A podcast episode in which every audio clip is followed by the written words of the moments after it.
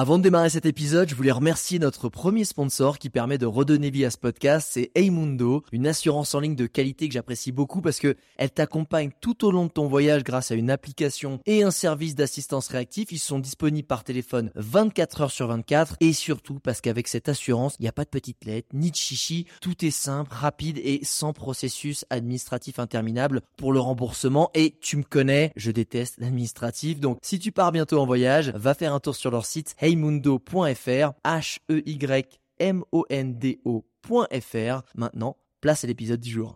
Regarde-moi ça J'ai l'impression de faire la dégustation. Ouh ça c'est de la vue Ah c'est magique cet endroit C'est absolument dément. Le spot est juste incroyable. Ça joue vraiment à quelques centimètres. On va s'enfoncer un peu dans la forêt. Oh, ok, bon, ok. Tout le monde est absolument gentil. C'est ça la vie. Bonjour et bienvenue à toi, cher auditeur, auditrice, dans ce nouvel épisode. Je t'emmène en voyage. Je m'appelle Sarah et aujourd'hui j'ai l'honneur de vous présenter Jonathan Radé qui nous revient d'Asie et qui a une particularité. Ce mec, il voyage depuis 2020 chaque année pendant 7 mois. Bonjour Jonathan. Bonjour, bonjour. Ça va Ça va bien, merci et toi? Ça va. Ça va, ça va. Tu nous reviens donc d'Asie, c'est ça? Ouais, le dernier stop c'était en Thaïlande. Euh, Yes. la rentrée en France, juste après ça fait bizarre. tu m'étonnes. Et là, cette fois-ci, t'as fait, t'as fait 5 mois, 7 mois? Là j'ai fait cinq mois, mais parce que je dois repartir après pour des destinations que je garde secrètes encore. Le mec est toujours en voyage, il rend fou, mais c'est génial. Une source d'inspiration. Donc pas de jet lag là, on est d'accord, t'es rentré, c'est bon, t'es en pleine Non. forme. Super. Je suis en pleine forme. On va faire une petite présentation pour nos auditeurs, auditrices qui ne te connaissent pas forcément, bien que tu sois une étoile montante en ce moment. Je t'en prie, présente-toi. Alors moi je m'appelle Jonathan, j'ai eu 29 ans euh, cette année et depuis 2020, suite à une dépression, j'ai commencé à voyager seul avec un tout petit budget. Euh, je suis parti en 2020 euh, en Europe et après euh, j'ai pas su m'arrêter quoi. C'était, je, je- je me suis tellement retrouvé dans cette aventure que je me suis dit que j'allais y consacrer ma vie. Euh, en 2022, euh, je suis reparti donc du coup en Amérique du Sud et en Europe et L'hiver dernier, j'ai explosé sur les réseaux, donc je suis encore reparti en Asie cette année, euh, sauf que cette fois-ci, j'ai eu des, milliers de personnes qui me regardaient.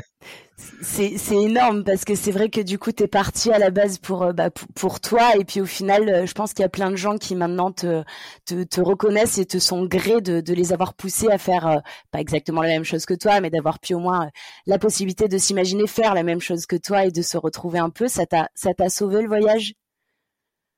Ouais, franchement, ça m'a sauvé. Euh, je me suis retrouvé moi-même. J'ai, je pense que tous les voyageurs, notamment les solo travelers, on a tendance à, à partir en voyage souvent pour une raison qui est un peu obscure. Euh, Il y en a beaucoup, j'en ai croisé beaucoup. Et en fait, au final, on retrouve tous quelque chose. euh, on retrouve tous euh, la confiance en soi, l'amour propre. C'est, ça, ça change les gens. Les gens en voyage sont, sont, sont vraiment changés, sont vraiment différents. Donc tu te sens déjà bien changé et tu continues quand même à voyager. Tu tu tu, tu espères devenir encore une autre personne ou juste approfondir ce que ce que t'as déjà découvert? J'aimerais approfondir ce que j'ai déjà découvert, je pense, et euh, et là j'aimerais voyager. Je, continue à voyager, mais plus pour les mêmes raisons. Disons qu'au début c'était vraiment centré sur moi parce que j'étais triste, etc., etc. Là maintenant c'est que j'ai vraiment envie de, de découvrir ce monde incroyable avant qu'on puisse peut-être plus. Est-ce que est-ce qu'on peut dire alors dans ce cas-là que t'es à la base t'es parti voyager un peu un peu comme une fuite, j'ose pas le dire mais je le dis et que maintenant en fait c'est plus vers la découverte plutôt qu'une fuite? Tout à fait, Ouais. c'était complètement une fuite. Hein. J'a- J'avais beaucoup de problèmes ici, j'étais j'étais pas bien dans ma peau et tout, euh, donc je suis parti et en fait euh, et en fait j'ai- en me perdant je me suis trouvé tout simplement. J'aime bien l'idée. J'ai- J'aime beaucoup l'idée. Alors écoute Jonathan, ce que je te propose nous pour qu'on se mette un peu dans le vin, j'ai dans le bain pardon, dans le vin. Le lapsus.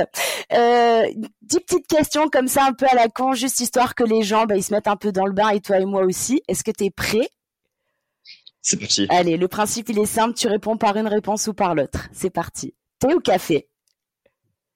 Fait. Café. Jour ou nuit? Nuit. La latence en dit long. Bateau ou train? Train. Train, ok. Euh, avant ou après? Après. Après. Ici ou ailleurs? D'ailleurs. Ailleurs. Plage ou montagne? Ah ouais, bizarre. Ouais. Radio ou playlist? Playlist. Playlist. Organisé ou à l'arrache? Vache. Soirée tranquille avec ton petit bouquin ou apéro avec les potos Soirée tranquille avec mon petit bouquin, je crois. Ah yes. Et la dernière, plutôt aventure ou culture? Aventure. Yes. Yes, yes, yes. Bon, alors on en revient un petit peu à tout ça. Donc là, cette année, tu es parti en Asie. Euh, moi, j'aimerais bien savoir euh, bah, déjà de base si ton budget annuel, il a évolué au fur et à mesure de tes voyages ou si tu as un budget que tu te mets un petit peu, genre voilà, quand tu arrives à Courchevel, puisqu'il me semble que c'est ça, hein, tu es à Courchevel quand, euh, voilà, quand, quand tu es en France. Donc, est-ce que tu te fixes un, un, budget de base, genre voilà, je veux 10 000 balles et je pars 7 mois ou rien à voir? C'est en fonction de, bah, de ton voyage que tu vas, tu vas trouver ton budget alors, en fait, si je me fixe un budget de base, parce que c'est grosso modo le budget que j'arrive à économiser pendant la saison, c'est même pas grosso modo, c'est complètement ça. Donc si j'arrive pas à économiser, ben, je vais plus galérer que si j'avais réussi. Donc cette année, je suis parti avec 8000 euros. À la base, c'était prévu pour 5 mois. Euh, j'ai eu quelques erreurs de parcours en Asie cette année. J'ai eu quelques déceptions pendant mon parcours qui m'ont fait bouger. Donc j'ai un peu changé mes plans. Et c'est en grande partie à cause de ça que je suis rentré euh, qu'au bout de au bout de 5 mois. Euh, mais oui, normalement, mon budget, c'est 8000 euros par an je pense que maintenant, suite au réseau, il a amené à évoluer parce que 8000 euros par an, c'est un, un, budget qu'on peut tenir dans des pays comme l'Asie ou l'Amérique du Sud sans problème. Mais dès qu'on va vouloir explorer des pays du Nord comme l'Islande ou la Norvège, 8000 euros, c'est juste simplement impossible. Euh, je suis allé en Islande euh, une fois en 2019 pour 10 jours, ça m'a coûté 5000. Euh, ah, c'est et, et, en Islande, c'est pas de la mauvaise volonté, c'est que c'est des pays très chers. il y en a beaucoup comme ça, comme les, les États-Unis, l'Australie. Si on n'y travaille pas tout de suite, c'est très très cher. Donc, euh, je pense que pour l'instant, mon budget c'est 8000 euros par mois, mais effectivement, avec la montée des réseaux et, et, certains contrats qui commencent à arriver, non, je vais pouvoir augmenter un peu mon budget. Yes, parce que tu me parles de contrats, mais du coup, euh, on a on n'a pas notifié quand même, Jonathan, que ta, ta, ton plaisir c'est le voyage, mais c'est surtout la photographie. Oui, et, ah tout à fait. et est-ce que ça faisait aussi partie des raisons pour lesquelles tu es parti voyager? Tu avais envie d'approfondir ce côté-là? Complètement. Au début, je, je, faisais de la photo depuis très peu de temps. En 2020, ça faisait peut-être euh, non, en 2020, j'ai touché mon premier appareil photo et en 2021, pardon, quand je suis parti, ça faisait donc même pas, ça faisait une grosse année que j'en faisais. Et à la base, je faisais du portrait et c'est vrai que quand j'arrivais, j'ai vu tous ces paysages, je me suis dit je me suis dit qu'il fallait qu'il fallait immortaliser ça quoi. Fallait que moi qui aimais le portrait je me suis dit il passe sur le paysage j'ai essayé le paysage et ça m'a tellement plu que que voilà maintenant je peux plus m'arrêter. Bah, c'est sûr que quand on voit tes photos on voit bien que tu t'es bien diversifié clairement et que euh, ça fait mais ça fait vraiment partie intégrante de ton voyage. Là j'ai j'ai vu sur un de tes derniers posts que euh, tu avais loupé un jaguar parce que tu n'avais pas pris ton appareil photo. Et, exact. et euh, Exact. Est-ce que, est-ce que quand tu pars dans ton road trip, tu te dis d'abord, euh, je pars prendre des photos, je pars vivre quelque chose. Qu'est-ce que tu te dis en premier en fait? Tu vois, qu'est-ce que tu vas chercher maintenant? Mmh je pars vivre quelque chose. Parce que disons que prendre des photos euh, c'est bien quand on va en vacances pendant je sais pas une semaine deux semaines un mois on, se dit on va tout le temps prendre notre appareil photo. Le truc c'est que même en tant que photographe moi au bout de cinq mois il y a des fois j'en peux juste plus de me balader avec tout mon matos photo euh, avec le sac alors qu'il fait 35 degrés et tout. Donc en fait il y a plein il y a plein de fois où je prends plus mon appareil photo. Donc non je je voyage pas pour la photo mais quand je trouve un spot spécial effectivement je suis content de l'avoir quand même.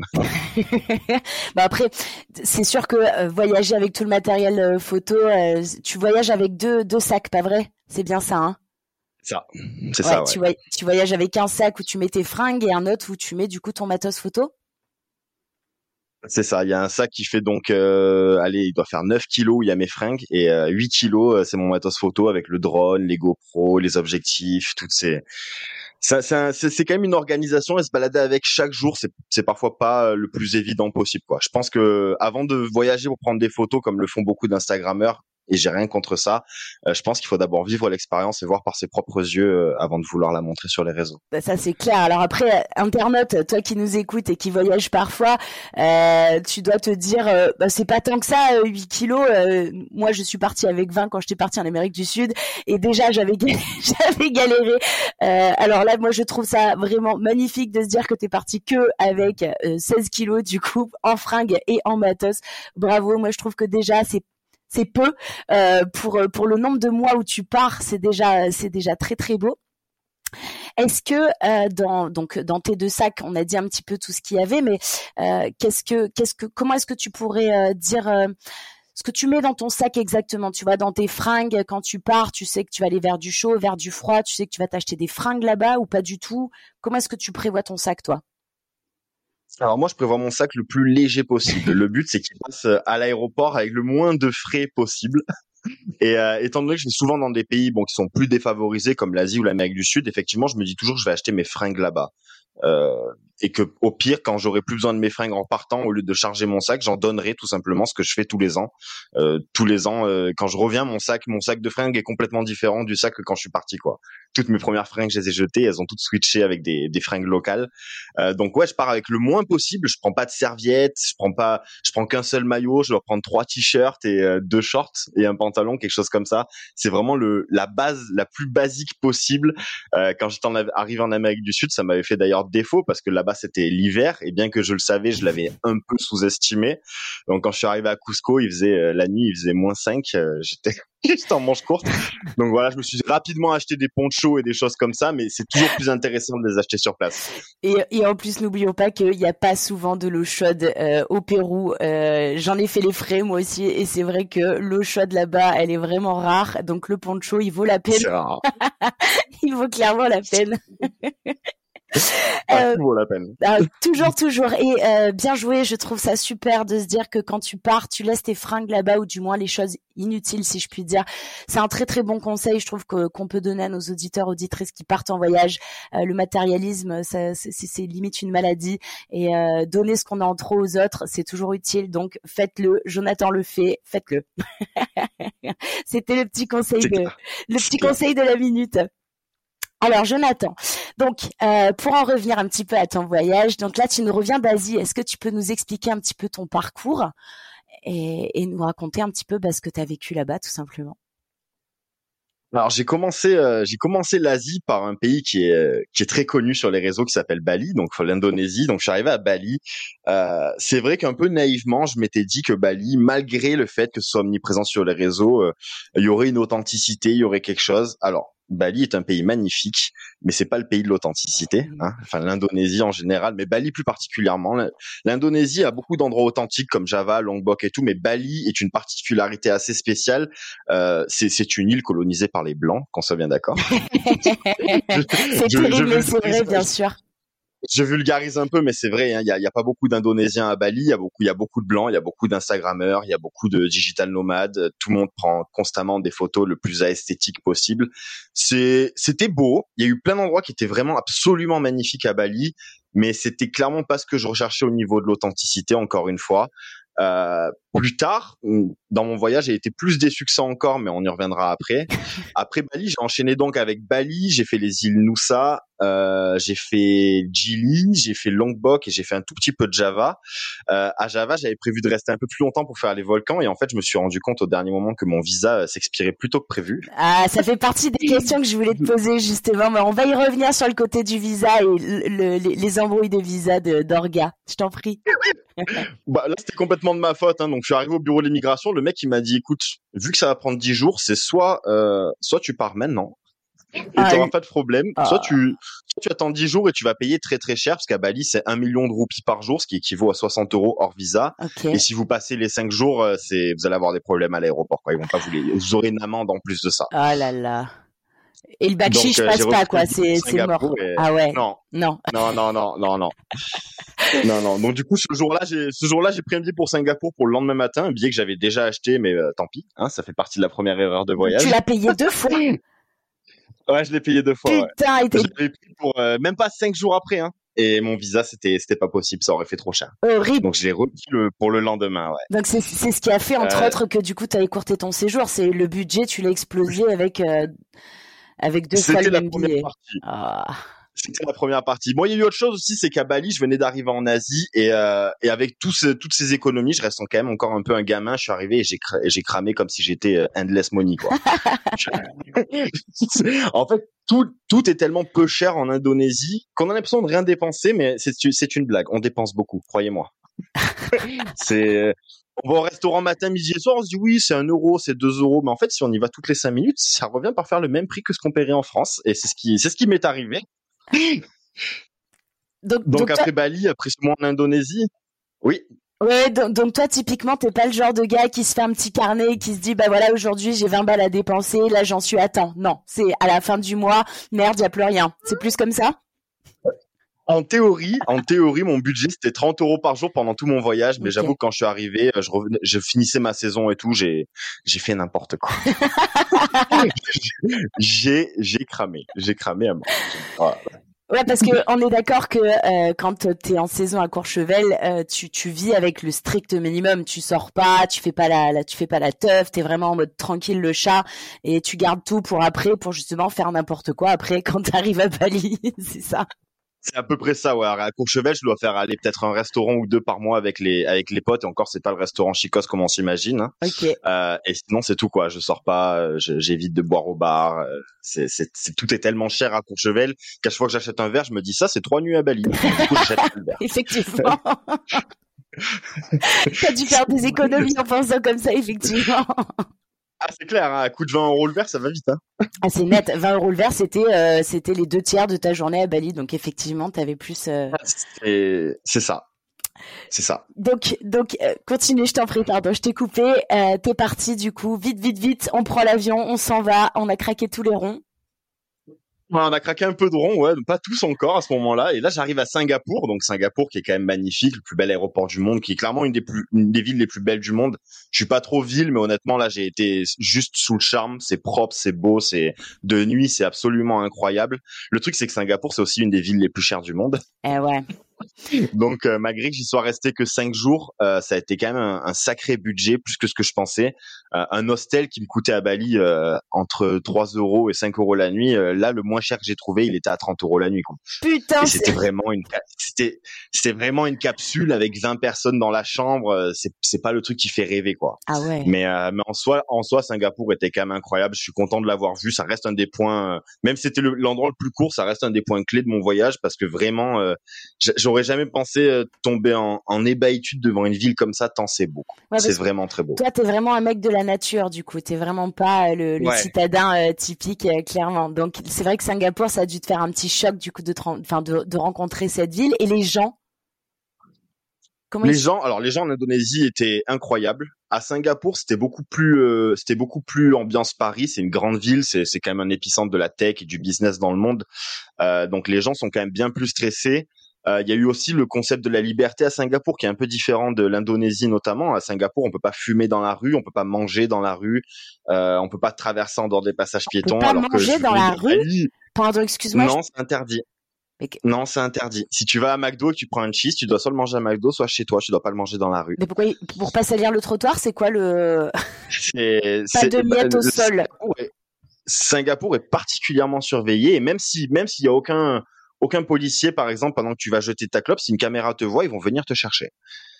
C'est c'est très comparé à la France, à Bali ou au reste de l'Asie, j'étais très euh, il n'y a pas ce sentiment de liberté qu'on retrouve ailleurs en Asie, mais ça se comprend aussi du fait que la ville, il y a vraiment, il y a pas un bruit, il y a pas un chat, c'est propre, il y a, Oui. on se sent en sécurité partout, tout le temps. C'est- un extrême comme un autre, mais euh, c'était c'était intéressant de le voir. Et les gens, ils sont faciles d'approche ou pas vraiment en fait? Parce qu'ils sont stressés, c'est un peu C'est- à la parisienne, mais À Singapour, les gens sont faciles d'approche parce que une des langues nationales est l'anglais, donc tout le monde parle anglais par défaut, euh, ce qui est très très pratique en Asie, hein, parce que c'est quand même pas partout. Euh, ils sont faciles d'approche, oui et non. Disons qu'en hostel, ils étaient adorables parce que c'était des, tra des travelers, mais effectivement, les les gens qui habitent à Singapour, j'en ai pas rencontré énormément, ou c'était vraiment des rencontres euh, très très brèves, quoi. d'accord. Donc ouais, c'est c'est quand même beaucoup. plus- C'est c'est une ville, c'est une grande ville. C'est c'est plus la mentalité européenne, américaine, parisienne. Euh, c'est plus, ça ressemble plus à ça que le reste de l'Asie. Ouais, et si c'était moins cher, tu serais resté plus longtemps? Je, je pense ouais, mais plus pour prendre des, là plus pour prendre des photos qu'autre chose, parce qu'en soi il y a pas énormément à faire, mais qu'est-ce que c'est photogénique, qu'est-ce que c'est beau. Bah oui. Juste se balader le soir, c'est c'est incroyable quoi. C'est c'est tout est allumé, tout est beau. Il y a des arbres en métal, euh, c'est c'est incroyable. Des C'est un en peu le futur. métal? Ouais, à Singapour, il y a les célèbres, il y a le la Marina Bay, il y a des arbres en métal gigantesques. C'est c'est absolument magnifique. C'est un spectacle unique. Ils sont éclairés, c'est des œuvres d'art ou c'est du mobilier Ouais. urbain? C'est du mobilier urbain et de l'œuvre d'art et c'est éclairé. et C'est c'est c'est incroyable. C'est je recommande à tout le monde d'aller voir Singapour sur internet. Vous allez voir, c'est quand même assez fou comme ville. Ah. Mais ça mérite pas d'y passer non plus plus d'une semaine. D'accord. Ok, tu nous as entendu, cher auditeur auditrice. Pas plus d'une semaine, il a dit Jonathan. après, c'est toi qui vois, mais bon, t'en auras pour ton portefeuille, ça c'est sûr et certain. Et du coup, après Singapour, qu'est-ce qu'on fait? Singapour, je suis parti en bus pour la Malaisie. Je suis arrivé en Malaisie, donc je suis arrivé à Kuala Lumpur, donc la capitale malaisienne avec la, grande tour euh, très célèbre qu'on voit apparaître dans plusieurs films. Pareil, Kuala Lumpur, c'est la très grande ville, mais comparé à Singapour, euh, c'est le chaos. C'est un chaos organisé, mais c'est le chaos. Le trafic, c'est le chaos. On peut fumer partout, on peut manger partout. D'ailleurs, les gens ne s'en privent pas. Il y a, y a, y a un peu du bordel partout, mais euh, mais c'est, une grande ville qui était quand même assez cool. C'est un épicentre en Malaisie. Kuala Lumpur, ça permet de partir vraiment aux, aux quatre bouts de euh, du pays. Euh, arrivant en Malaisie, cela dit, euh, avec ce qui se passait sur les réseaux et tout ça, j'étais pas dans mon élément plus que ça. Ça faisait déjà deux villes d'affilée que je faisais. Euh, quand je regardais ce qu'il y avait à faire dans le pays malaisien, alors j'avais pas regardé avant parce que moi quand je pars, je pars vraiment en mode je regarde pas du tout quoi que ce soit. À l'arrache, hein, on l'a dit. Sur... Voilà, c'est à l'arrache. J'arrive, dans le pays, je regarde ce qu'il y a à faire. Et en fait, arrivant en Malaisie, à part Kuala Lumpur, j'ai regardé un peu. Il y avait Malacca, mais à part ça, je trouvais pas grand chose. Euh, à grand chose à faire. Euh, il y a eu aussi l'avènement en même temps sur les réseaux où il y a eu je suis passé de 3 à 110 000 abonnés en 4 mois, donc forcément il y a des trucs pour lesquels j'étais pas prêt et les critiques et les remarques en commentaire, j'étais pas prêt. Euh, donc il y, a eu beaucoup d'amour dans sur les réseaux, mais il y a eu beaucoup de haine aussi, donc ça m'a J'étais dans une mentalité un peu bizarre à ce moment-là et en fait, euh, en appelant ma copine qui était elle en France, je lui ai dit écoute, je crois que j'aime pas trop la Malaisie, j'ai envie de j'ai envie de faire un truc que pour moi qui parlera pas au réseau machin donc euh, je suis allé à Malacca en Malaisie et de Malacca j'ai pris un bus de 48 heures euh, pour aller en Thaïlande et euh, voilà je me suis dit non j'abandonne la Malaisie y a rien qui me y a rien qui me semblait fifou donc je suis allé en Thaïlande une semaine ou deux je sais plus c'est passé vite la Thaïlande, c'est un pays incroyable. Euh, je suis revenu en Malaisie ensuite juste pour traverser le pays et aller ensuite dans les Philippines. Donc je suis arrivé dans les Philippines et euh, c'était le début de la saison des pluies. Au début, ça se voyait pas trop, donc j'ai rencontré des gens à Kuala Lumpur qui m'ont suivi euh, en, dans les Philippines. C'est un JB qui a apparu sur plein de mes vidéos. Euh, on a kiffé pas mal Palawan et certaines îles de, des Philippines, et, et, ma copine était censée me rejoindre à la fin des Philippines pour qu'on continue le voyage, mais cette année à deux. Donc euh, voilà, j'ai eu vraiment deux parties cette année, deux mois et demi seul et deux mois et demi avec elle. Yes. Euh, elle est arrivée dans les Philippines et ça a été la saison des typhons, donc on est resté bloqué euh, quasiment les dix jours qu'elle a été dans les Philippines, on est resté dans la chambre quasiment, sans, sans mentir. On a, on a, elle a pas vu grand chose des Philippines, elle s'est même pas baignée. Euh, c'est triste à dire pour une île qui est essentiellement connue pour ça, euh, parce que les Philippines, mis à part les plages, effectivement, il n'y a pas non plus énorme à faire. C'est, surtout les plages, la, La la, plongée, plongée. le snorkeling, mais voilà, sauf que quand il pleut et qu'il y a un typhon, euh, on oublie quoi. Alors, juste pour que l'internaute ne fasse pas la même erreur que vous, c'était quel mois où il fallait pas y aller? C'est, juillet-août, mais Eh après ouais. toute l'Asie, juillet-août, c'est pas recommandé. Hein. C'est vrai. C'est vrai, c'est vrai, juillet, C'est- pas recommandé du tout. Je m'étais dit que j'allais miser sur ma chance et euh, non, non, il pleut quand même. La Chance météo chance, reste euh, la météo. Voilà, y a... des fois, je suis trop confiant comme ça. Non, non, il a plu quand même. Donc, euh, des Philippines, euh, des, des Philippines, j'avais beaucoup d'attentes pour le pays après les Philippines, qui était censé être le Vietnam. Euh, donc, on allait au Vietnam avec Laura. J'avais beaucoup d'attentes parce que je m'attendais vraiment au Vietnam, à un pays plus qu'authentique. C'est vrai qu'on n'en entend pas beaucoup énormément parler sur les réseaux. Je m'étais dit putain, ça va vraiment être, ça va être l'Asie profonde, un peu vraiment le, dur du dur, le sujet quoi. Euh, donc on va au Vietnam et en fait très vite on s'est rendu compte que que le Vietnam c'est c'est pas du tout le pays de l'authentique, bien au contraire. Euh, je crois que j'ai même préféré Bali au Vietnam pour être tout à fait honnête. Merde. Parce qu'arrivé au Vietnam, arrivé au Vietnam, on se rend compte qu'en fait c'est un peu c'est un peu l'illusion et le commerce de l'authenticité. Euh, je suis allé, euh, je suis allé bon à Hanoï que j'ai adoré. La ville était vraiment cool. Euh, c'est c'est le chaos total, le plus le plus chaotique que j'ai vu. Je pense que c'était Hanoï, mais en soi ça a un certain charme et on se sent vraiment en Asie, donc ça avait une certaine authenticité. Et Chaos, puis on est parti le territoire. pardon, je te coupe, mais chaos dans quel sens? Trop de gens, ça pue, il y a pas de lumière, c'est quoi le problème? C'est pollué, il y a trop de gens, ça pue, il y a des électriques partout, il y a mais mais c'est l'Asie en soi, c'est l'Asie donc ça c'était pas au contraire, on a adoré avec Laura Hanoï, bien que ce soit le chaos, c'est un chaos magnifique. Euh, c'est très très cool, c'est il y fait bizarrement bon vivre, je ne saurais pas expliquer pourquoi alors que c'est globalement tout ce que je déteste, il y a trop de bruit, trop de gens, trop de pollution, mais il y fait super bon vivre, je ne saurais pas trop dire pourquoi mais je me suis senti très bien. Et après on est allé voir euh, un peu les territoires du nord donc euh, Sapa, euh, à Giang et tout ça, et on s'est rendu compte que, notamment à Sapa, que qui est connu pour être un endroit dans au Vietnam où il y a des tribus Hmong et des choses comme ça. On s'est dit putain, ça va être super authentique. Et en fait, le problème, c'est que c'est beaucoup Disneyland. Euh, effectivement, il y a des tribus Hmong, mais c'est la version commerciale des tribus Hmong. Et les tribus Hmong ont disparu. Là, maintenant, c'est juste des gens habillés de très très colorés qui essaient de vous vendre des trucs toute la journée et qui et qui, qui vous suivent pendant des heures s'il faut pour vous vendre des trucs. Donc au début, quand on reste une semaine ou deux, je comprends les gens qui ont beaucoup aimé le Vietnam. Si on y reste une semaine ou deux, qu'on n'a pas fait beaucoup d'autres pays, ça peut sembler hyper authentique, c'est vrai. C'est ça peut. Les gens ont l'air très gentils, mais en fait les gens sont très gentils du moment qu'on paye quelque chose. Euh, on s'est très vite rendu compte avec euh, Laura que l'argent au Vietnam est mère de toutes les justices. Euh, il y aura pas de politesse si vous présentez pas un billet. Il y aura pas de s'il vous plaît. Il y aura pas de merci. Il y aura pas de bonjour. Euh, arriver à peine à l'hôtel, ça sera des you pay now euh, et tout le temps. C'est constamment comme ça. La politesse, au début, on n'y faisait pas attention, mais c'est vrai qu'après avoir fait des, pays comme l'Indonésie, la Thaïlande, où les gens sont adorables, ça m'a vite beaucoup surpris. Euh, les Vietnamiens ne parlaient quasiment jamais à Laura parce que c'est une femme et qu'elle a pas, elle a pas, elle a pas voix au vote. voilà, un petit peu. Donc elle, elle, elle a beaucoup ressenti dès le début. Moi, c'est venu un peu plus tard. Attends, je t'arrête. C'est chaud. Ils disent pas bonjour aux femmes, ils leur demandent pas leur avis. Et si une femme voyage toute seule et qu'elle demande un truc, elle est dans la merde solo pipo non, si une femme voyage toute seule, ça va. Mais s'il y a un mec à côté, le, ça sera le mec. C'est même Laura parlait à des gens, les gens me répondaient à moi. Laura, ça l'a, bah, c'est une femme française, quoi. Ça l'a énervé forcément. Euh, ça, ça l'a pas mis bien.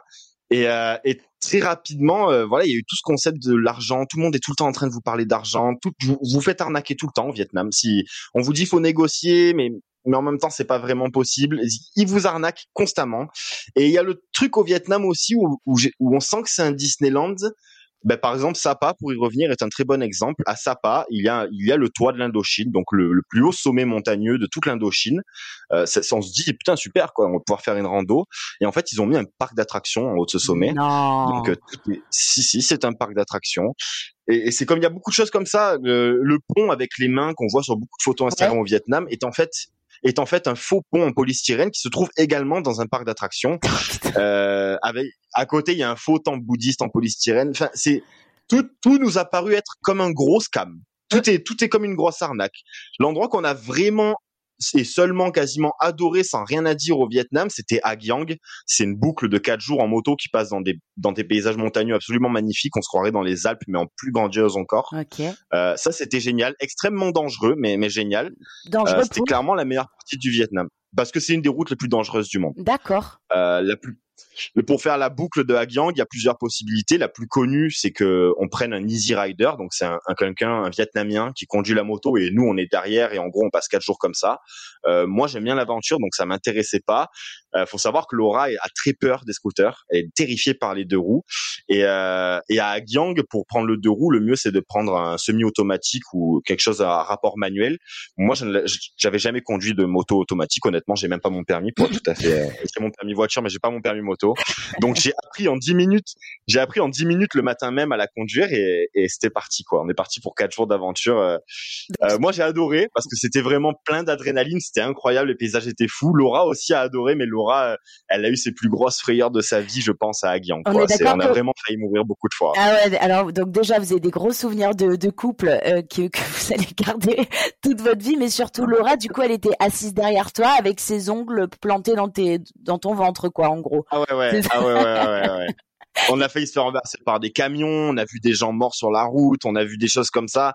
Et enfin, au bout de trois jours, euh, forcément, et je la comprends, elle a, elle a eu un coup, elle, elle, en pouvait plus, elle a un peu saturé, elle a quitté le scooter, elle a fait moi je monte plus du tout. Elle a, voilà. Elle a accusé le coup de 10 minutes, elle est remontée, on a pu finir le truc, mais c'est vrai qu'on est, on a failli mourir quelques fois, vraiment, on est, on est passé vraiment très proche. Et ça reste, et ça reste votre moment préféré de, du Vietnam. Énorme. même elle, hein, même elle, hein, même elle, quand elle en reparle, si elle parle d'Agyang, elle va en parler euh, plus de temps que le reste. C'était un moment incroyable, c'était très fort. C'était très beau, mais c'était très fort en émotion, quoi. C'était vraiment dangereux. Et, et, vous dormiez où euh, pendant tout ce moment-là? C'était du camping sauvage, c'était des hôtels, des hostels, c'était quoi? Alors, on a alterné. Le, moi, je suis très hostel. Normalement, je suis trop auberge auberge de jeunesse, pardon. Euh, faut savoir qu'en Asie, les homestays, donc c'est un peu des hôtels euh, chez des particuliers, les hostels et les hôtels ont grosso modo le même prix. Euh, C'est-à-dire qu'il y a même des hostels qui sont plus chers que des hôtels normaux avec chambre privée. Donc euh, il y a pas mal de fois en Asie cette année où j'ai pris des chambres privées ultra cheap. Hein, j'ai jamais Je crois que j'ai jamais payé pour plus de 20 euros une chambre, et même à Bali, c'est jamais payé plus de 10 euros. Ok. Euh, et donc, euh, et pendant la boucle d'Agyang et au Vietnam particulièrement, on a fait beaucoup de homestay, donc on dort chez les gens et tout. Ça, c'est plutôt cool parce qu'on apprend beaucoup sur leur culture et tout ça. Euh, même s'il y a quand même ce rapport d'argent, ils sont quand même plus proches de nous. On sent qu'ils nous voient pas comme des vilains blancs, parce qu'au Vietnam, il y a quand même le, la sensation, le racisme est quand même assez présent. Je comprends. Il y a eu la guerre, on n'a pas forcément des histoires euh, hyper colorées entre nos deux pays, mais là c'est vrai, c'est quand même vraiment présent. Quoi, les, les, gamins nous font des doigts d'honneur dans la rue, euh, les adultes refusent de nous parler. c'est, il y a des gens qui refusent catégoriquement de nous parler. Le Vietnam, c'est, c'est, c'est à force, c'est plein de petites choses qui font qu'il y a beaucoup de gens, vous verrez sur les réseaux, je l'ai, je l'ai appris quand je l'ai dit sur les réseaux, mais il y a beaucoup de gens qui n'aiment pas forcément et je, je comprends tout à fait pourquoi. Euh, surtout que moi, c'était un de mes plus grands espoirs cette année, le Vietnam, et ça a été la, ça a été la plus grosse déception dans l'ensemble. Euh, mais bon, c'est, je suis quand même content de l'avoir vécu. Mais de tous les pays que j'ai fait là depuis que je voyage, donc 26, euh, c'est le seul où je j'ai pas du tout envie de remettre les pieds. J'y remettrai pas les pieds. C'est fou parce que c'est vraiment celui que t'attendais au tournant et au final tu t'es pris une belle baffe de retour de bah non tu vois c'était pas ça c'était pas du tout comme t'imaginais et, euh, ouais, complètement. c'est c'est c'est c'est ouf parce que du coup c'est vrai que toi tu voyages tout seul et là ta perception du voyage euh, à deux est-ce que euh, bah est-ce que ça t'a ça t'a donné l'envie de recommencer de refaire de, de de repartir à deux comme ça? Ouais, je pense que ça a changé mes plans pour euh, ce qui est de la suite, notamment l'année prochaine. En fait, je pense que c'est bien d'alterner. Euh, j'aime bien voyager seul. C'est des expériences complètement différentes, voyager seul et en couple. Et j'aime bien les deux euh, pour des raisons différentes. Il y a des fois où je vais avoir plutôt envie d'aventure ou d'adrénaline. Là, je sais que je vais plutôt partir seul. et il y a des fois quand c'est vraiment de la découverte, du chill, de la culture, c'est vrai que c'est bien d'être avec sa chérie ou ses potes. Donc, je pense que l'année prochaine, j'alternerai vraiment des fois seul, des fois en couple, des fois. J'aime tous les styles de voyage. Il y a, y a beaucoup de gens qui m'en ont voulu sur les réseau de, voyager avec ma copine. Je trouve ça assez euh, assez bizarre. Moi, j'aime le voyage. j'aime le voyage solo, mais ça n'empêche pas d'aimer aussi d'autres façons de voyager. Et, euh, et, même malgré avec ma copine, euh, à part deux trois hôtels qu'on a fait, la plupart du temps, on a fait des huttes sans douche, on a fait des, on a fait des dingueries en termes de. Je l'ai quand même amené, je l'ai quand même amené faire des dingueries la petite.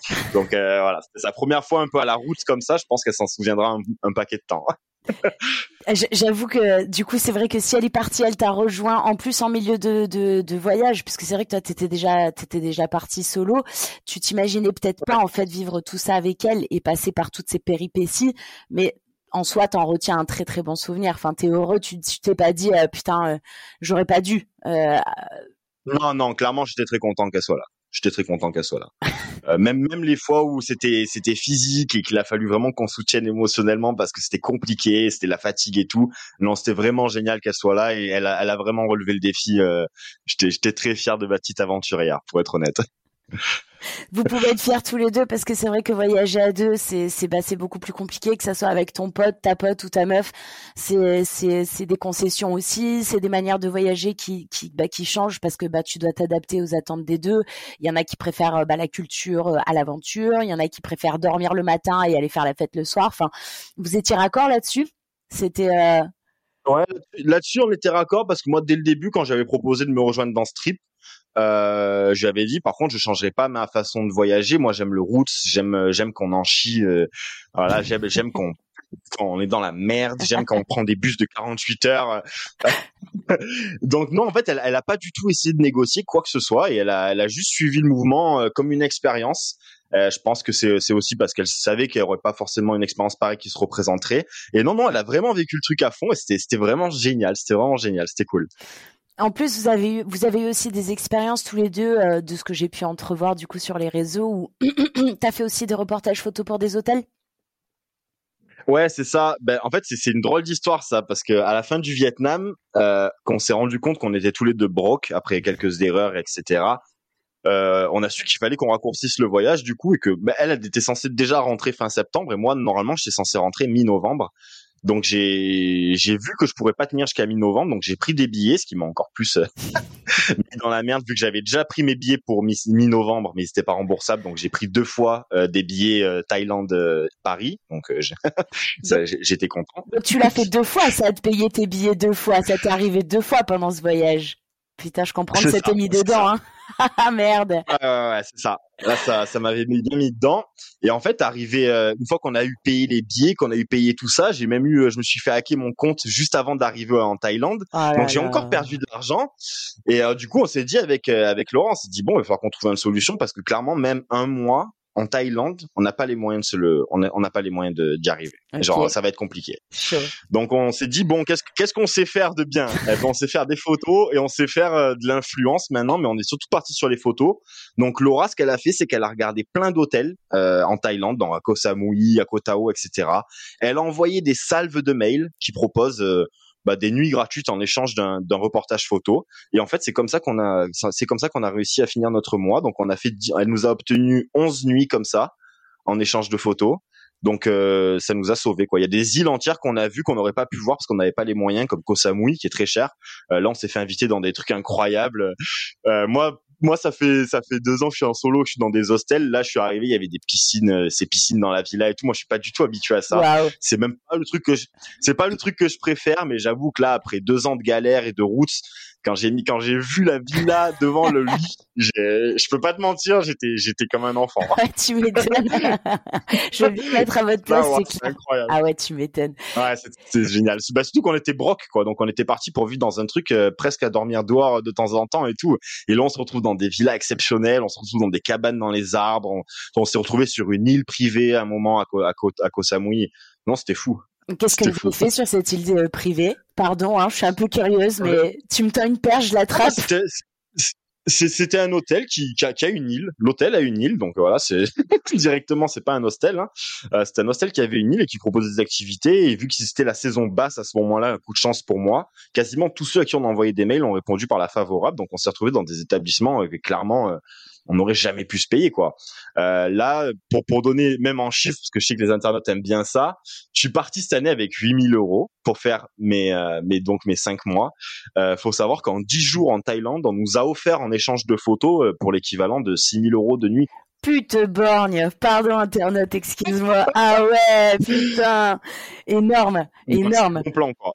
Et, et, et ce grâce à votre travail, euh, à votre duo, du coup, parce que sans Laura, peut-être que, ouais, elle y est pour beaucoup. Clairement. Laura, euh, en plus d'être chorégraphe, a travaillé dans le digital, donc elle m'a fait toutes des présentations Canva, elle a salvé les mails, elle a, elle a tout fait très très bien et ça a marché quoi. En, une semaine, on, savait qu'on avait 10 jours offerts. C'est énorme. Ah ouais, c'est vraiment énorme. Franchement, pour le coup, il euh, n'y a pas photo. Euh, c'est il y a pas photo. Si, il y a photo du coup, mais c'est net que ça vous a bien sauvé la pomme quoi. Vous avez vous avez grave assuré les gars. Ah ouais. Et hum, et, et donc une fois que euh, vous avez terminé toutes vos petites nuits dans ces endroits plus idylliques les uns que les autres, lequel était le plus idyllique de tous?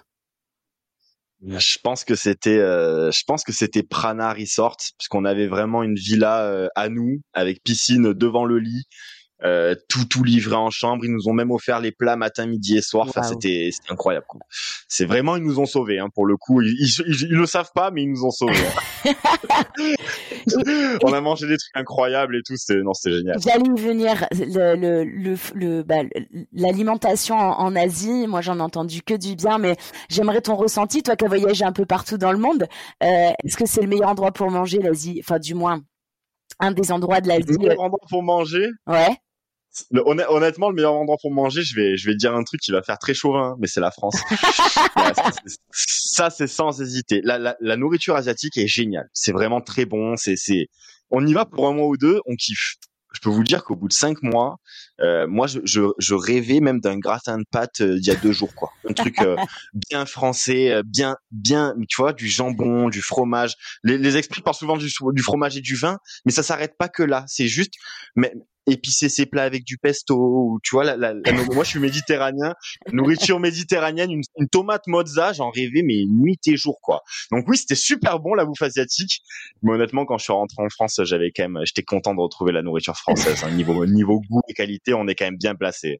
J'étais pas content de retrouver les prix cela dit mais j'étais content de retrouver la nourriture française. Oui clairement c'est pas les mêmes bases de prix effectivement. Mais euh, après comme tu dis c'est pas la même manière de vivre non plus forcément euh, c'est pas c'est pas la même chose quoi c'est net.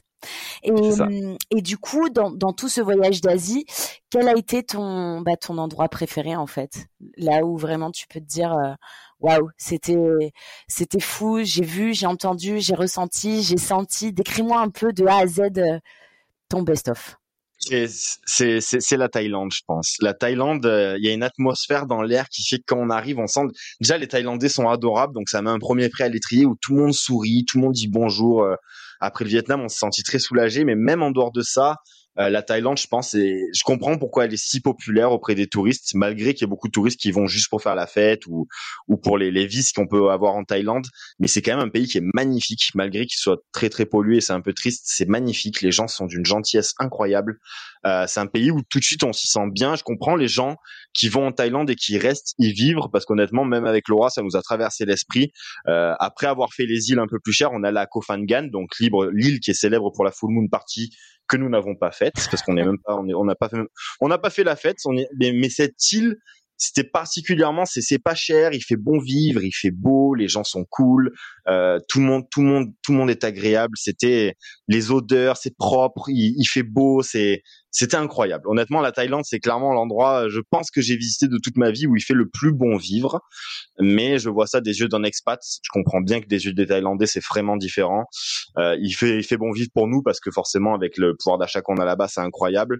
Euh, mais en soi, c'est quand même un pays qui est incroyable, c'est incroyable. J'y retournerai définitivement, j'y retournerai. Quoi. Même Laura, je pense, euh, on est tombé amoureux de Koh Phangan particulièrement, mais toute la Thaïlande.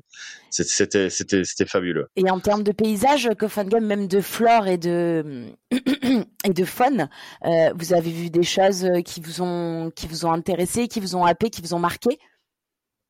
Ouais, Koh Phangan, il y avait un peu, il y avait un peu de singes, il y avait beaucoup de snorkeling pour Laura, c'était une première de voir des singes d'aussi près, même pour moi qui avais fait l'Indonésie. L'Indonésie, c'est vraiment la patrie des singes, ils sont partout, tout le temps. Euh, mais ouais, il y a des singes, il y a, a pas d'énormes créatures dans la jungle comme on pourrait s'y attendre. Quand, quand j'ai fait l'Amérique du Sud, pour le coup, c'était la jungle amazonienne, euh, il y avait des créatures monstrueuses. Il y avait des araignées monstrueuses, il y avait des moustiques monstrueux, tout était monstrueux. On aurait dit que tout était là pour nous tuer. Euh, en Asie, c'est pas du tout pareil, quoi. En Asie, c'est plus, euh, c'est de la jungle beaucoup plus soft. Ok, il y a des serpents, il y a des araignées, mais faut, enfin, c'est pas tout le temps.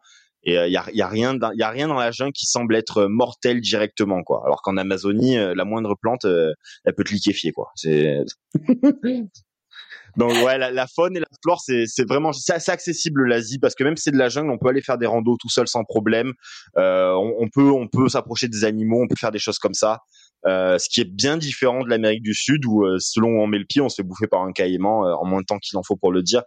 Donc non non, c'était l'Asie est très agréable. Je comprends pourquoi beaucoup de monde y vont.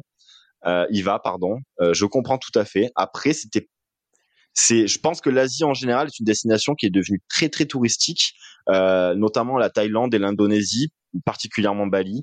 Et c'est c'est pas dommage parce que c'était obligé que ça arrive comme ça. Hein. Dès, qu'il y a un endroit qui est un peu beau, il devient particulièrement touristique. Mais euh, il y, a, y a beaucoup de blancs quand même. on sent, il n'y a, pas de challenge, il y a, pas de challenge réel en Asie. Euh, quand j'étais en Amérique du Sud, j'ai vécu dans la jungle et tout, il y avait des vrais challenges personnels où je me suis dit putain j'ai peur, euh, mais c'est ça que je voulais en Asie, j'y suis allé un peu avec le même euh, avec le, même sentiment d'aller me challenger, mais en fait, en fait non, pas du tout. C'est pardon. Euh, en fait, pas du tout. C'était c'est pas c'est pas plus challengeant que ça. C'est il fait bon vivre, c'est très safe. Euh, les gens sont cool dans l'ensemble. donc c'est génial pour le voyage solo, c'est vraiment génial. Mais par contre, si vraiment t'es un mordu d'adrénaline et tout, va plus en Amérique du Sud, tu vas, tu vas savoir ce que c'est que la peur. je confirme. Enfin, moi, pour l'Asie, j'ai pas vraiment fait tout ça, mais j'ai fait l'Amérique du Sud et c'est vrai que l'Amérique du Sud, c'est euh, la trouille ambulante. Enfin, moi, je, je, le dis comme ça dans le sens où euh, euh que t'ailles euh, Chili, Bolivie, Pérou, Équateur, Colombie, tu tombes tout le temps sur des choses complètement différentes, des mentalités différentes et des animaux aussi différents euh, en tout genre et, et effectivement il faut toujours rester un peu sur ses gardes mais euh, du coup là euh, quand quand tu me parles de bah du coup de d'Asie et, euh, et, et, de ta de ta de ta découverte entre guillemets euh, là-bas euh, elle est plus euh, j'ai l'impression qu'elle est plus spirituelle que tu as plus eu tu vois que ce moment-là pour toi ça a été plus pas une introspection mais un moment peut-être de repos ou de découverte douce. Je je sais pas comment te hum, comment te donner mon, mon point de vue sur ce que j'ai ressenti mais on dirait que c'était c'était l'instant douceur quoi. Je me c'était ouais, c'était plus relax. Ouais, j'étais plus centré sur euh, moi-même et ce que je voulais.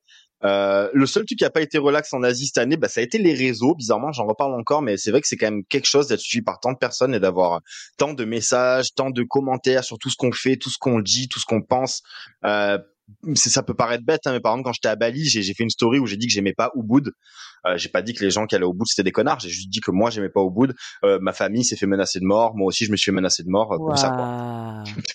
c'est des réseaux. Le réseau cette année, c'est c'est quelque chose que j'ai toujours voulu avoir une certaine renommée sur les réseaux, même si peut-être pas autant. À la base, c'était vraiment pour faire connaître mes photos. Euh, là, maintenant que j'ai cette renommée, euh, pendant l'année, j'ai quand même eu pas mal de moments compliqués par rapport à ça parce que ça, c'est les gens s'en rendaient pas compte, mais arrivaient à me saper mon bonheur. Euh, moi qui souriais tout le temps cette année, j'ai eu plus de difficultés, pas mal de pas mal de fois à cause des réseaux notamment. S'il suffit d'une phrase, d'un truc mal interprété, et tout de suite on est on est le dernier des enfoirés, alors que les, les gens ne voient que qu'une vidéo et se font un avis et attendent des choses par rapport à ça alors qu'ils me connaissent pas quoi euh, dans l'ensemble. Euh, donc l'Asie était quand même challengeante pour ça. C'était plus cool euh, au niveau du voyage, mais ça m'a permis de voir ce que je voulais faire, euh, voir ce que je voulais continuer à faire avec le voyage et voir ce que je voulais continuer à faire avec les réseaux. Donc je pense que c'était quand même euh, c'était nécessaire. Et t'as été dans des temples aussi un petit peu? Bouddhiste, ouais, j'ai été dans des temples. Tu sais, il y en a plein quand tu vas à Bali, ils font vœu de silence et tout. Est-ce que t'as fait ça, toi? J'ai pas fait de silence. Non.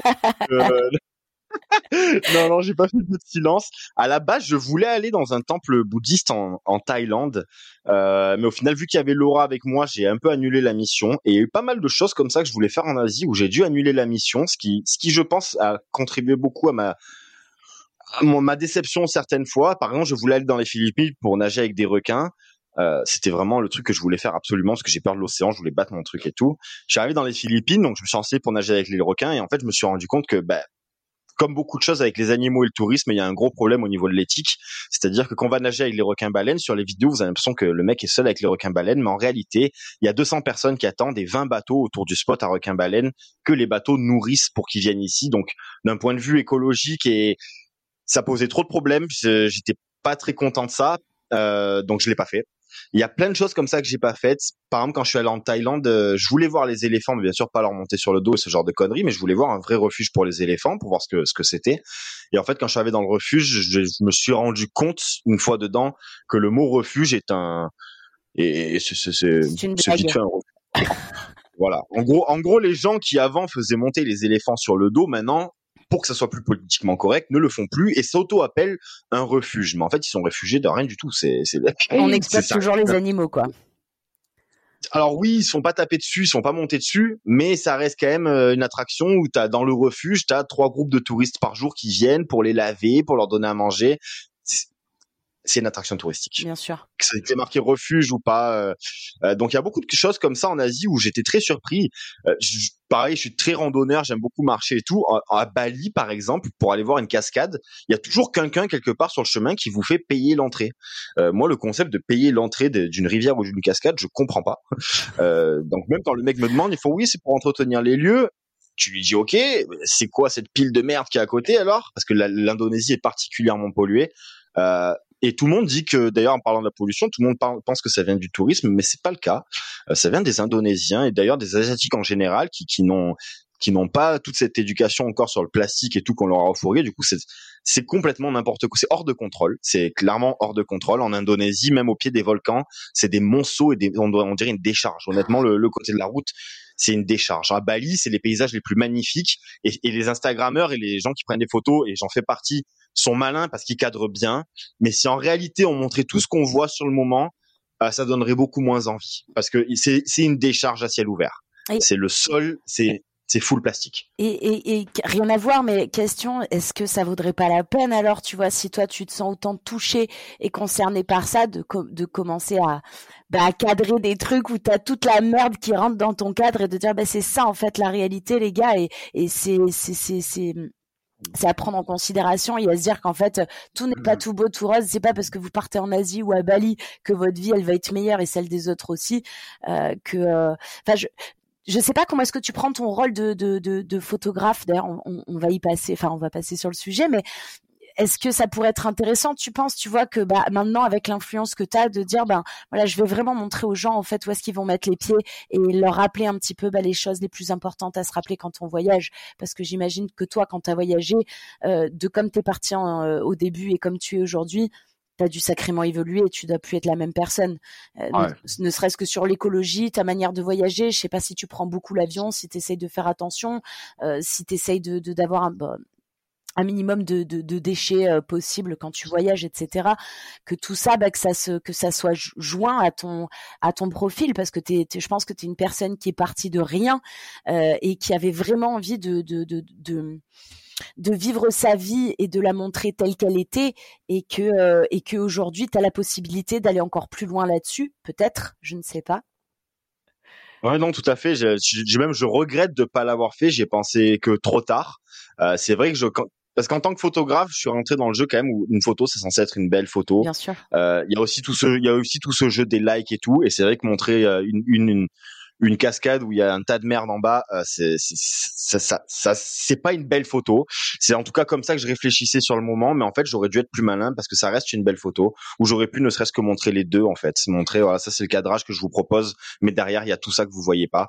Et, et ça j'aurais dû le faire et je pense que désormais je le ferai parce que ça ça ça m'a posé beaucoup de cas de conscience euh, les réseaux et le voyage euh, cette année par rapport aux remarques des gens, même par rapport à moi, ce que je voulais en faire. Euh, je suis pas pour le tourisme de masse et pourtant je suis un influenceur voyage qui en soi y contribue. Donc j'ai eu beaucoup de paradoxes comme ça en moi cette année où, où c'est pour ça que j'ai fait un peu une pause d'ailleurs à un moment donné parce que c'était trop, je savais pas encore ce que où je voulais amener tout ça et tout. Là, je commence à avoir une idée un peu plus claire, mais c'est vrai que je regrette de pas l'avoir fait, ne serait-ce que des vidéos parce que c'était il y a des choses qui nous ont qui m'ont quand j'étais seul et nous ont quand j'ai quand il y avait Laura profondément choqué au niveau de l'écologie c'est clair.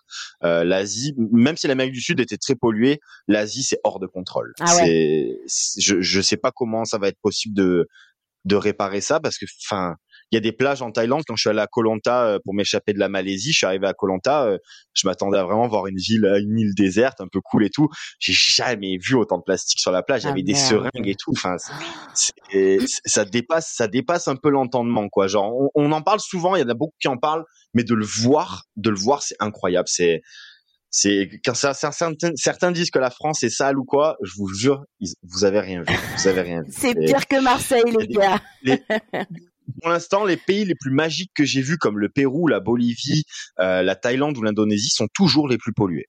Et tout le monde dit toujours que c'est toujours à cause du tourisme, mais en fait, c'est pas les touristes. Les touristes ont tendance à chercher une poubelle. Les voyageurs, en général, sont pas des pollueurs. Les voyageurs, en général, essaient de faire attention. En tout cas, de la plus grosse partie.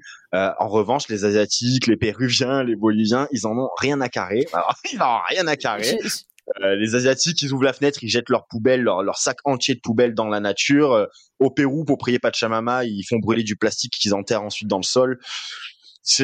Ouais, ils, ils ont pas la culture. Effectivement, ils ont pas cette culture. Moi aussi, j'avais été choquée, euh, enfin choquée quand j'étais en Bolivie. Pareil, un voyage à coup de de, de, de 15 heures de, de bus et euh, la, la, la maman qui arrive, qui me change la couche du gosse, qui va à côté du conducteur du bus et qui me jette la couche par la fenêtre. On était en plein milieu de rien du tout. Je me suis dit, waouh, l'enculé, incroyable, tu vois, incroyable. Effectivement, c'est complètement normal là-bas en plus. Ouais, là où je pense que, euh, enfin c'est pas que je suis pas d'accord avec toi, mais effectivement, c'est pas forcément les tourismes, les touristes qui polluent le plus, mais ce sont plutôt les déchets qu'ils produisent à l'hôtel où l'hôtel ne sait pas forcément quoi en faire. Et là, et c'est là où est le problème, c'est que ben du coup en fait, euh, ils mettent là où ils peuvent, là où là où ils ont la place entre guillemets, sans se vraiment se soucier de l'impact environnemental qu'ils vont avoir. Et c'est là où tu vois les touristes, moi je leur en veux un peu, c'est de se dire, euh, euh, tu le sais très bien que quand tu vas acheter euh, une bouteille d'eau, bah, si tu es, en voyage depuis quelques mois, bah, il fallait t'acheter une paille filtrante en fait, c'était beaucoup moins polluant, et ou une gourde, et tu la remplissais, et, du coup bah, ça évitait de jeter tes 10 bouteilles le soir quand t'arrivais, façon de parler, hein, 10 c'est un peu abusé, mais tu m'as comprise. Et c'est un peu ça, tu vois, que je reprochais aussi au, tourisme de masse, c'était de dire, euh, c'est vrai que c'est pas forcément eux les fautifs. Après, en termes d'éducation, les pays euh, en voie de développement, ils ont pas forcément eu l'éducation écologique dessus, mais c'est aussi à nous, en fait, tu vois, de parfois d'essayer de leur dire, euh, bah voilà, écoute, viens, là, on va essayer de faire des trucs où on essaye de produire le moins de déchets possible. Et, et ça, c'est, j'espère, internaute, toi qui as envie de voyager et qui ira certainement, parce que c'est une des plus belles choses, je pense, expériences qu'on peut vivre tout un chacun dans notre vie. Euh, prenons soin de notre planète. Je veux pas faire la meuf écolo, mais prenons-en soin parce que si on continue à la découvrir, bah, il vaut mieux vraiment euh, essayer de se poser ces questions-là et de se dire euh, comment est-ce que je peux faire au mieux pour que pour que tout le monde s'en tire bien? Parce qu'une fois que nous on rentre en France, eux là-bas, par contre, ils continuent à boire de l'eau polluée parce qu'on a jeté des merdes dedans, quoi. C'est ça. Ouais. Il faut, faut, faut, bien comprendre aussi qu'il y a dans ces pays-là, il n'y a pas de ramassage des poubelles, il n'y a pas toutes ces infrastructures, il n'y a pas de centre de tri, il n'y a pas tout ça. Euh, il y a beaucoup de Français quand j'ai montré un peu en ligne euh, quelques déchets, parce que ça m'arrivait de le montrer, qui m'ont dit ouais mais comment ils peuvent faire ça? Mais les, gens ne se, se rendent pas compte qu'ils n'ont pas les mêmes moyens, ils n'ont pas les mêmes infrastructures. Ne serait-ce que le ramassage des poubelles, nous il n'y aurait pas le ramassage des poubelles, ça serait comme l'Asie. Hein. C'est clair, c'est un carnage tu sais, les, les gens voient toujours midi à leur porte, ils disent ouais, ils sont ils sont quand même horribles de faire ça, de polluer leur pays, mais en fait, c'est ils ont pas trop de choix. Enfin, c'est dur à dire, hein, mais c'est même si même si le mec va trier ses poubelles, il y a personne pour les ramasser, donc elles vont finir dans la nature quoi qu'il arrive quoi. Donc euh, non non, c'est c'est un peu une part partagée, c'est un manque d'éducation euh, là-bas, mais ce qui est normal, c'est une faute des touristes aussi. C'est un c'est ils utilisent beaucoup de plastique quand même en Asie plus que dans le reste du monde. Par exemple, quand on commande un, je vais te donner un exemple, un café, un smoothie dans la rue en, Asie, euh, tu as la paille, le gobelet du smoothie, le verre, mais tu as aussi le sac en plastique qui tient le verre du smoothie parce que apparemment tu peux pas le tenir avec tes mains. Donc en fait, rien que pour une boisson, il y a déjà cinq éléments de plastique, c'est c'est incontrôlable quoi, c'est trop, c'est beaucoup trop. Donc toujours pareil à toi, internet qui nous écoute, si jamais tu repars là-bas et qu'on te propose ça, bah déjà refuse le paquet, euh, le, sachet plastique et si t'as ta gourde, bah verse-le dedans, ça fera un déchet de moins. C'est plutôt pas mal quoi. Ça serait plutôt pas mal. Alors, moi, j'avais une autre question. Euh, est-ce que pendant les voyages, tu as eu des rencontres ou des cultures qui t'ont transcendé, qui ont changé ta manière de vivre? Je pense un peu toutes indirectement, notamment dans les pays en voie de développement comme euh, l'Amérique du Sud et l'Asie. Euh, c'est vrai que de voir des gens si heureux et se contenter de si peu, euh, ça remet en, perspective pas mal de choses. Quand j'avais commencé à voyager, j'avais déjà abandonné un peu le côté matérialiste vu que j'avais donné ou brûlé tout ce que j'avais à ce moment-là. Mais c'est vrai que quand je les ai vus, euh, quand on rentre en France, le premier truc qui marque, c'est les gens qui se plaignent, et je pense que c'est pour tous les voyageurs comme ça. Parce qu'en Asie ou dans les pays pauvres, on les entend pas se plaindre. Ils sont souriants, ils sont accueillants, alors qu'ils ont rien. Concrètement, nous, on vivrait avec la même chose. On, probablement, on se serait soit suicidé, soit on aurait abandonné. Euh, eux, ils ont rien. Ils sont d'une gentillesse incroyable. Je pense que c'est ça la plus grande leçon. Et pourtant, c'est très général et c'est ce que tout le monde dit en général. Hein, mais mais c'est ça la plus grande leçon, c'est l'humilité, quoi. Euh, il faut se contenter un peu de ce qu'on a et, et le bonheur ne vient pas de ce qu'on a. Euh, il vient de ce qu'on est. Euh, en Asie, ça, ça se confirme euh, chaque jour et en Amérique du Sud, pareil quoi. C'est, des gens, ils galèrent, ils vivent dans le sable, il n'y a pas de, il y a pas de bouffe tout le temps, il n'y a pas d'eau potable et pourtant ils sont adorables. Ils sont, ils sont vraiment d'une gentillesse incroyable. Euh, ça remet en perspective pas mal de choses sur ce qu'on pense de la civilisation et notre société en général. Ça répond bien à ma question, merci beaucoup. et j'en ai encore une autre. Euh, comment tu as abordé les problèmes de barrière de la langue?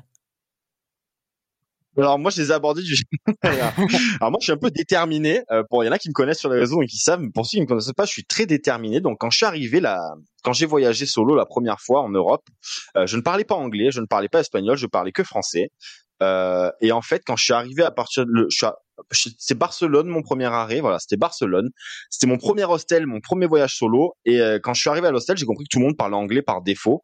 Donc j'avais forcément des bazounettes d'anglais parce qu'on a tous été à l'école et qu'on regarde tous Netflix ou qu'on écoute, voilà, qu'on écoute tous euh, de la musique anglaise. Donc c'est quand même on a on a tous plus ou moins des bases. Je crois pas à ceux qui me disent qu'ils comprennent pas un hello et un thank you.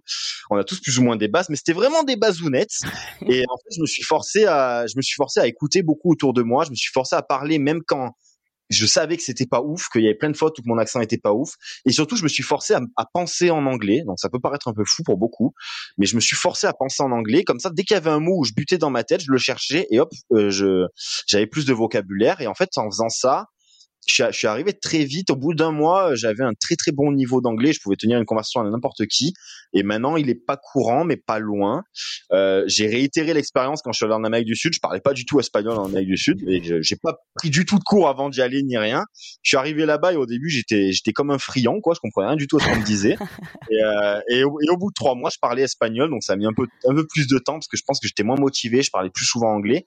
Mais quand j'ai décidé de m'y motiver, euh, ouais, je parlais espagnol au bout de trois mois. Donc en fait, la barrière de la langue, euh, déjà, faut comprendre qu'on parle anglais ou espagnol, on arrivera toujours à trouver un moyen de se comprendre. On a tous Google Traduction, on a tous, on fait tous des signes, on fait tous des mimes, on a tous des images. Mais en dehors de ça, faut un peu se faire confiance. L'anglais, c'est pas si compliqué que ça, très honnêtement. Euh, L'espagnol ressemble beaucoup à, à, nous, notre notre langue française. Donc il y a, y a rien d'insurmontable. Faut juste, faut juste y aller quoi. Faut avoir un peu confiance en soi et, et faire des conneries et y aller quoi. Ouais, Faut- je, suis, faut- je suis bien d'accord avec toi. C'est vrai que cette, euh, l'immersion, c'est ce qu'il y a de mieux. Euh, pareil, quand je suis partie en Amérique du Sud, euh, je, suis partie là-bas, je parlais pas un mot espagnol.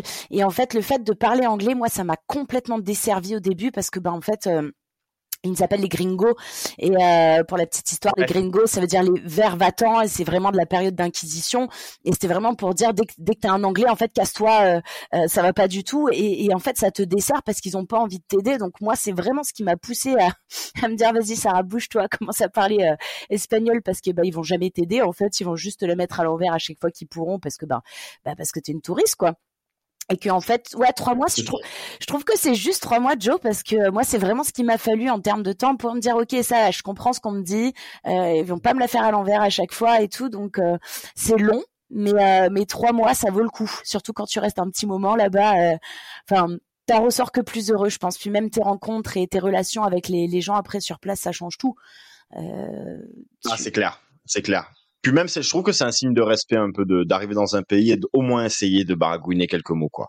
C'est, il faut au moins savoir. Je pense que dans tous les pays où on va, faut au moins apprendre le bonjour, merci, au revoir. Euh, Déjà, c'est une bonne base. Il y en a qui se donnent pas cette peine et je trouve ça un peu triste, mais c'est une très bonne base. Si vous voulez être bien vu, les internautes, apprenez bonjour, merci, au revoir. Et tout de suite, ça va changer les relations que vous aurez avec les locaux. Clairement, je valide à 200% ce que tu dis. C'est la base. Au moins ces mots-là. Et après, franchement, faut pas avoir peur parce qu'en fait, le, le, cerveau humain, il est capable de tellement de choses. Euh, se dire, euh, t'arrives là-bas et en fait, quand t'es dans des situations où t'as pas le choix, tu finis toujours par trouver les mots pour te faire comprendre et la personne en face de toi, elle verra que tu te démènes et que t'es pas une mauvaise personne et ça te servira toujours du bon côté, quoi. Donc, euh, faut pas avoir peur de la barrière de la langue. Je pense que c'est pas une excuse de se dire, euh, je peux pas y aller parce que je parle pas la langue. C'est faux, en fait. Ça tient qu'à toi. Ouais. Ouais. C'est ça, c'est ça, c'est ça. Tu trouveras toujours un moyen de te faire comprendre. Et, et si jamais, par le meilleur des hasards, tu apprends la langue, c'est une gratification personnelle qui est géniale, quoi. C'est c'est bien de rentrer en se disant, Tain, maintenant, je sais parler, je- parler une autre langue, rien que parler anglais, déjà, c'est pouvoir communiquer avec 90% de la population. C'est, c'est, je pense que c'est très utile, comme, euh, comme, euh, C'est très utile. Je suis d'accord avec toi. C'est un investissement personnel qui est génial. Bah après, commencer par regarder des séries, ça fonctionne très très bien. Hein. Si on veut commencer par faire quelque chose de chez soi euh, sans prendre trop de, de, de risques, ça c'est pas mal. Mais il y a rien de mieux que d'être en face to face et de de- de- d'essayer d'avoir une conversation avec quelqu'un qui parle pas sa langue. Je pense que c'est la meilleure des écoles possibles, celle-là. Ah, clairement. Alors, euh, euh, bah écoute, ça fait déjà un petit moment qu'on est en train de parler, mais j'a- j'avais encore des petites questions, mais on va quand même, euh, on va quand même se la poser. Euh, si je te, euh, si je te demande ton pire souvenir et ton meilleur souvenir. Je vais commencer par le pire, et je pense que c'était en Amérique du Sud, c'était en Bolivie. Euh, en Bolivie, en septembre, un peu avant mon anniversaire euh, l'année dernière, euh, j'arrive pour faire un volontariat avec World Packers dans, dans un endroit en plein milieu de la jungle. Donc j'avais fait un volontariat pour deux semaines de logement et de nourriture. Je devais faire des photos pour eux et vivre avec eux euh, en plein milieu de la jungle. Il se trouve qu'on est à Tunari, donc vraiment dans une partie de la jungle amazonienne en. Bolivie, qui, est très reculée. Ouais. Il y a, il y a pas de touristes à Tunari. Alors, il y en a, il y en a dans de certaines parties de la jungle, mais pas à Tunari. Et euh, donc j'arrive à Tunari, donc déjà je suis le seul blanc, euh, je suis le seul gringo dans, dans tout ce petit village. Puis j'arrive un peu, notre- moi le logement où je travaillais, parce que c'était c'était un lodge dans la jungle, était vraiment en plein milieu de la jungle. Donc euh, je suis dans la jungle, je prends mes marques, mes hôtes sont très cool, euh, tout le monde est très très sympa. Je, me, je prends vite mes marques et au bout d'une semaine, je me dis bon ben je vais partir en randonnée euh, tout seul quoi dans la jungle. Et j'ai vu qu'il y avait une rivière, je vais la suivre, on verra bien quoi. On peut pas se perdre quand on est à côté d'une rivière. Je pars toujours de ce concept-là. Je sens le mauvais truc Et, euh, arriver. Oh Ah putain. ouais. Et mon hôte m'avait prévenu, il m'avait dit, il y a pas de problème et tout. Il m'avait dit, bon, fais gaffe quand même à certains singes, fais gaffe à... Et mais il m'avait surtout mis en garde sur autre chose. Il m'avait dit, si tu arrives dans un champ de coca, donc la feuille de coca qui est très répandue en Amérique du Sud, que ce soit pour créer de la cocaïne ou, ou tout simplement pour la mâcher, parce que la feuille de coca a des vertus thérapeutiques pour l'altitude, etc. Donc là-bas, c'est très commun. C'est pas une drogue de mâcher que la feuille. Attention, euh, il y a beaucoup d'internet qui font la, Pour la donc c'est pas une ouais. drogue. J'arrive euh, au bout de, au bout de deux heures de randonnée, j'arrive j'arrive dans un champ et je me dis tiens ça ça c'est ça m'est commun, j'ai j'ai déjà vu. Et je comprends que c'est un champ de coca Et, et, je me rappelle que mon hôte m'avait aussi dit qu'un des voisins euh, de la propriété était un, un narcotrafiquant très connu là-bas. Et je sais pas si je peux dire le nom, mais je l'ai. Qui s'appelle en Bolivie, il y a un trafiquant où son nom de famille est Morales. Ok. Euh, si vous allez voir sur internet, vous allez trouver. Et en fait, Tunari, la moitié de Tunari, euh, des- de la jungle de Tunari, euh, lui appartient. Ah là là. Là-bas, il a construit des restaurants, il a amélioré l'école. Les gens de Tunari l'aiment. C'est c'est un peu un Pablo Escobar, mais à la bolivienne et moderne. Et bref, j'arrive là-bas, donc je- je- au bout de deux heures de randonnée, j'arrive dans ce champ et je comprends que c'est un champ de coca. Et donc je me dis putain, rebrousse chemin parce que t'as rien à faire là. Tu sais, là-bas dans le doute, si c'est pour la cocaïne, forcément vous allez tomber sur des gens pas cool. Clairement. Je fais un tour, je fais un tour sur moi-même et là, en me retournant, je vois une AK-47 qui me pointe. Mec Ah. qui s'approche en face de moi avec l'AK-47. Il, il a dû poser le canon à 20 cm de ma tête, vraiment en face. Et, et- et dans un espagnol qui, à l'époque, je ne comprenais pas tout. J'avais un très bas niveau à ce moment-là en espagnol. C'est d'ailleurs ça qui m'a fait me dire, il faut que tu comprennes quand les gens te menacent de mort. Donc le mec arrive en me disant, qu'est-ce que tu fais ici, gringo, qui est très très énervé, machin. Honnêtement, à ce moment-là, dans ma tête, il se passe peut-être deux minutes où je me dis, c'est la fin. C'est ton dernier Ah, jour. euh, ça y est, quoi. putain. dans ma, et dans ma tête, je me rappelle très bien l'accepter complètement, quoi. Et je m'étais dit, quitte à mourir, t'effondre pas en pleurant. Je sais pas, parce que mon- tout mon esprit pleurait à ce moment-là. Mais je suis resté droit et blanc comme une feuille. Et j'ai dit, mec, dans un, dans un anglais espagnol approximatif, je fais, mec, moi, je, je, je me balade. Je, j'ai rien vu, je repars là-bas.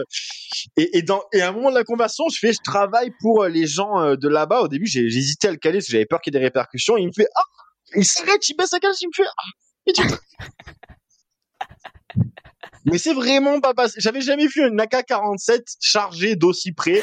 Là, pour le coup, vraiment, euh, vraiment, je me suis senti partir. Mais je Internaute, t'as pas les images, mais moi j'ai les images pendant que je parle avec Joe. Et en fait, ce qui s'est passé, c'est que quand le gars il est arrivé et qu'il a compris qu'il était dans le lodge à côté, le mec lui a souri, littéralement, il a souri, il a baissé le, le AK et il a rigolé.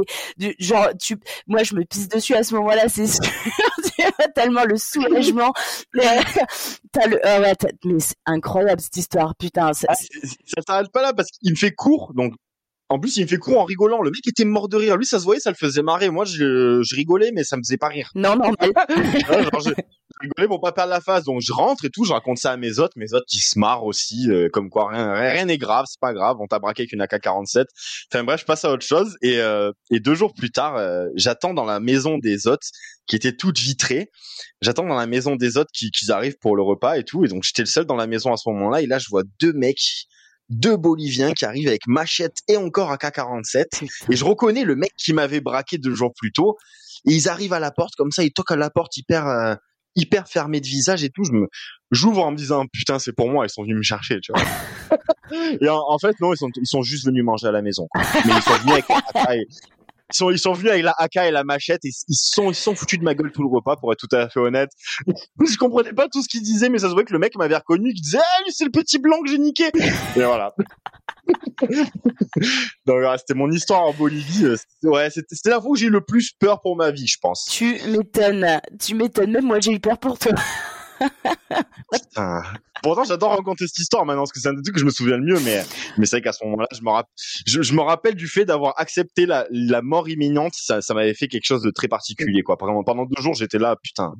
J'ai failli mourir. Ah ouais, ouais, clairement, clairement. Puis, enfin, en plus, enfin, les, les, ouais, clairement, les, les, les, les, les lieux comme ça euh, de, bah, de, d'Amérique du Sud où t'as euh, clairement de la cocaïne, des narcotrafiquants, etc. C'est toujours des endroits où pff, faut, faut vraiment pas y aller, quoi. Enfin, ça sert à rien. C'est trop. euh, Ouais. T'as eu de la chance, hein. T'as eu beaucoup de chance, hein, que le mec il soit pas En trop. plus, euh, Ah ouais, parce que là, c'est l'endroit parfait, le mec, il te met une balle dans la tête, personne ne te retrouve jamais, clairement. personne te Ouais. cherche. C'est- Ah ouais, c'est- fini. Oh putain, merci Euh, Jonathan de cette expérience de folie parce que je m'attendais pas du tout à ce que tu me racontes une histoire comme ça. Internaute, tout va bien, il est devant moi, il est en entier, depuis il est parti en Asie, le mec va bien, il a bonne mine, il est pas trauma et il va continuer à voyager. Ça, c'est la bonne nouvelle. Exactement. Et maintenant, si euh, je te donne les clés de la DeLorean pour remonter le temps et revivre un seul moment de cette aventure, laquelle ça serait? Toute l'aventure ou juste de l'Asie? Ah, Moi, j'aimerais bien, euh, j'aimerais bien centrer sur l'Asie parce qu'on était parti là-dessus, mais là, tu viens de me donner le pire sur euh, sur ton aventure en Amérique du Sud. Du coup, je te donne carte blanche. Tu fais comme tu veux. non, mais je vais parler de l'Asie. Je vais parler de l'Asie. Allez. Je vais parler de l'Asie. Je pense que mon moment préféré où j'aimerais remonter le temps juste pour reparler à cette dame-là, c'est quand je suis arrivé à Lombok. Euh, j'ai loué un scooter et j'ai fait beaucoup de routes pour aller vraiment au centre de Lombok, me perdre avec les villageois. Pareil, il n'y avait pas de touristes et tout à ce moment-là euh, dans cet endroit-là. Euh, j'ai fait une vidéo d'ailleurs où j'étais dans un dans une ferme. Je dormais dans une cabane dans une ferme avec vraiment les locaux. Et je me rappelle d'être arrivé dans ce petit village vraiment loin de tout. Euh, paumé et pauvre as fuck. C'était vraiment, ça m'avait pris un peu au trip de voir, c'était vraiment pauvre. Euh, et j'arrive au milieu de ce petit village alors que je cherchais mon chemin en scooter. Et il y a cette dame qui, qui est apparue, qui devait avoir 60 ans et qui voit que j'ai soif et j'ai faim. Je lui demande si je peux pas acheter un à boire ou un coca et tout. Et elle m'invite chez elle complètement avec ses enfants. Euh, tout le village a commencé à, à venir, machin, machin. Euh, je lui dis que j'avais un petit peu faim, donc si elle avait un truc, euh, moi je m'attendais à ce qu'elle me sorte une cuisse de poulet ou une brochette. Ça se fait beaucoup là-bas. Et en fait, ils m'ont amené, elle m'a amené 10 plats elle, m'a nourri plus que de nécessaire. Euh, euh, elle m'a donné du café, elle m'a tout donné. Et, et, en fait, on a un peu parlé parce qu'elle parlait anglais. Et elle m'explique que cette dame, qu'elle a jamais allé à l'école, même pas dans son pays, donc elle a des lacunes à parler sa propre langue, mais qu'elle parle anglais. Et ça, ça m'avait fasciné parce que moi, elle était en train de me parler dans un anglais qui valait bien beaucoup d'anglais de, de, français, tu vois. Elle me parlait vraiment très bien anglais et, et elle me disait qu'elle avait appris toute seule en lisant des livres qu'elle avait trouvé dans par terre ou qu'elle avait récupéré dans les poubelles et tout. moi, j'étais complètement fasciné par cette femme. Je trouvais ça incroyable. Euh, déjà l'accueil et puis le fait que putain, waouh, il y a pas forcément de touristes et tout. Elle apprend l'anglais juste pour, par plaisir d'apprendre et tout. Ça m'avait beaucoup touché.